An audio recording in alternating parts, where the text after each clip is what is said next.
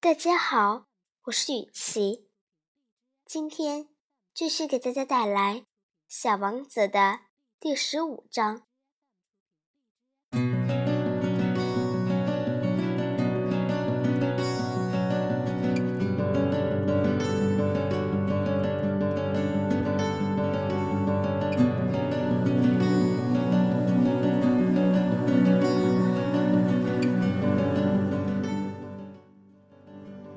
颗行星总要比上一颗大十倍。这里有一位老先生，他正在长篇累牍的著书立说呢。瞧，来了一位探查家。老先生看到小王子时叫了起来。小王子在桌旁坐下，有点疲惫。他跑了多少路啊？你从哪里来的呀？老先生问小王子。这一大本是什么书？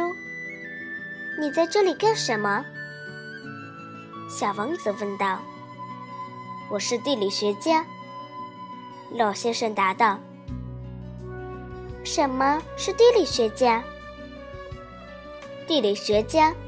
就是一种学者，他知道哪里有海洋，哪里有江河、城市、山脉、沙漠。这倒挺有趣味。小王子说：“这才是一种真正的职业。”他朝四周围看了看这位地理学家的星球，在这之前。他所见过的行星与他的相比，简直就是小巫见大巫。您的星球真美呀，上面有海洋吗？这我没法知道。地理学家说。啊，小王子失望极了。那么山脉呢？这我没法知道。地理学家说：“那么有城市、河流、沙漠吗？”这我也没法知道。地理学家说：“可您还是地理学家呢。”一点不错，但是我不是探查家。我手下连一个探查家都没有。地理学家是不去计算城市、河流、山脉、海洋、沙漠的。地理学家很重要，不能随便去哪里。他不能离开他的办公室，但他从不拒绝任何一个来拜访的探查家。他询问探查家，把他们的回忆记录下来。如果他认为其中有个探查家的回忆是有趣味的，那么地理学家就对这个探查家的品德做一番核实。这是为什么呢？因为一个说假话的探查家会给地理书带来灾难性的打击。同样，一个酗酒的探查家对地理书的写作。也是相当不利的。这又是为什么？小王子说：“因为喝醉了酒的人会把一个看成两个，那么地理学家就会把只有一座山的地方写成两座山。”我认识一个人，他要是搞探查的话，就很可能是个不好的探查员。小王子说：“这是可能的，因此，如果探查家的品德不错，就对他的发现进行调查。去看一看吗？不，那太复杂了。但是要求探查家提出证据来，例如，假使他发现了一座大山，就要求他带来一些大石头。”地理学家马上做好了随时记录的准备。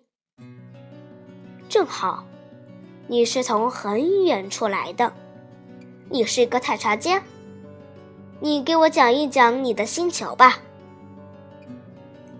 于是，已经打开登记簿的地理学家敲起他的铅笔来。他首先是用铅笔记下探查家的讲解。等到探查家提出了证据以后，再用墨水笔记下来。怎么样？地理学家询问道。“啊，我那里。”小王子说道，“没有多大意思。”那儿很小，在那里你会看到三座火山，其中两座是活火山，一座是死火山，但是也很难说，也许它会苏醒呢。是很难说，地理学家说道。我还有一朵花，我们是不记录花卉的。地理学家说：“这是为什么？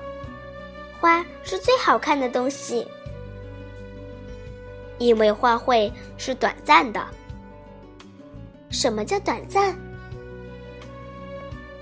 没有一种书籍比地理学书籍更严肃的了。”地理学家评论道：“这类书。”是永远都对人类有指导作用的，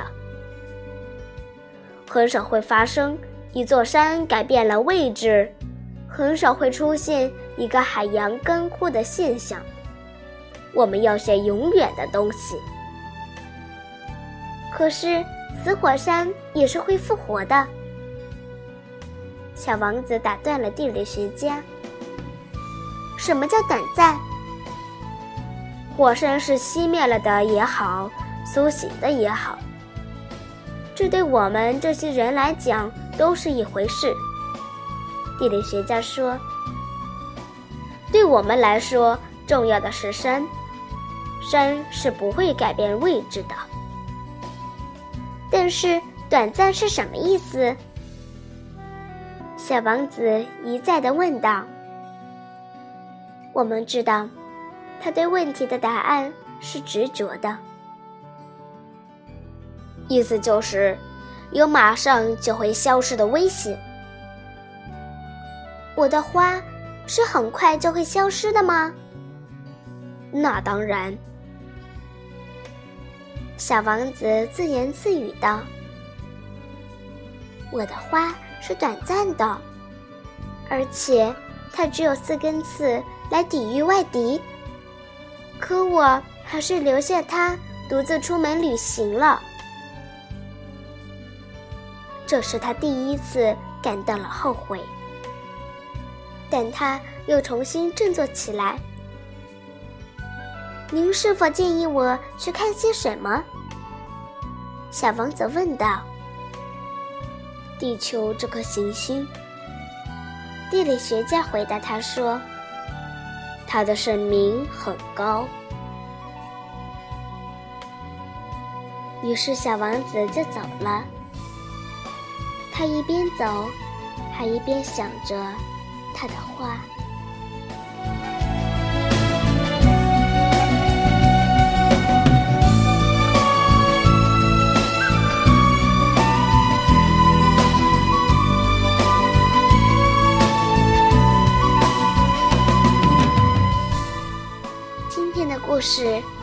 到这儿，再见，朋友们。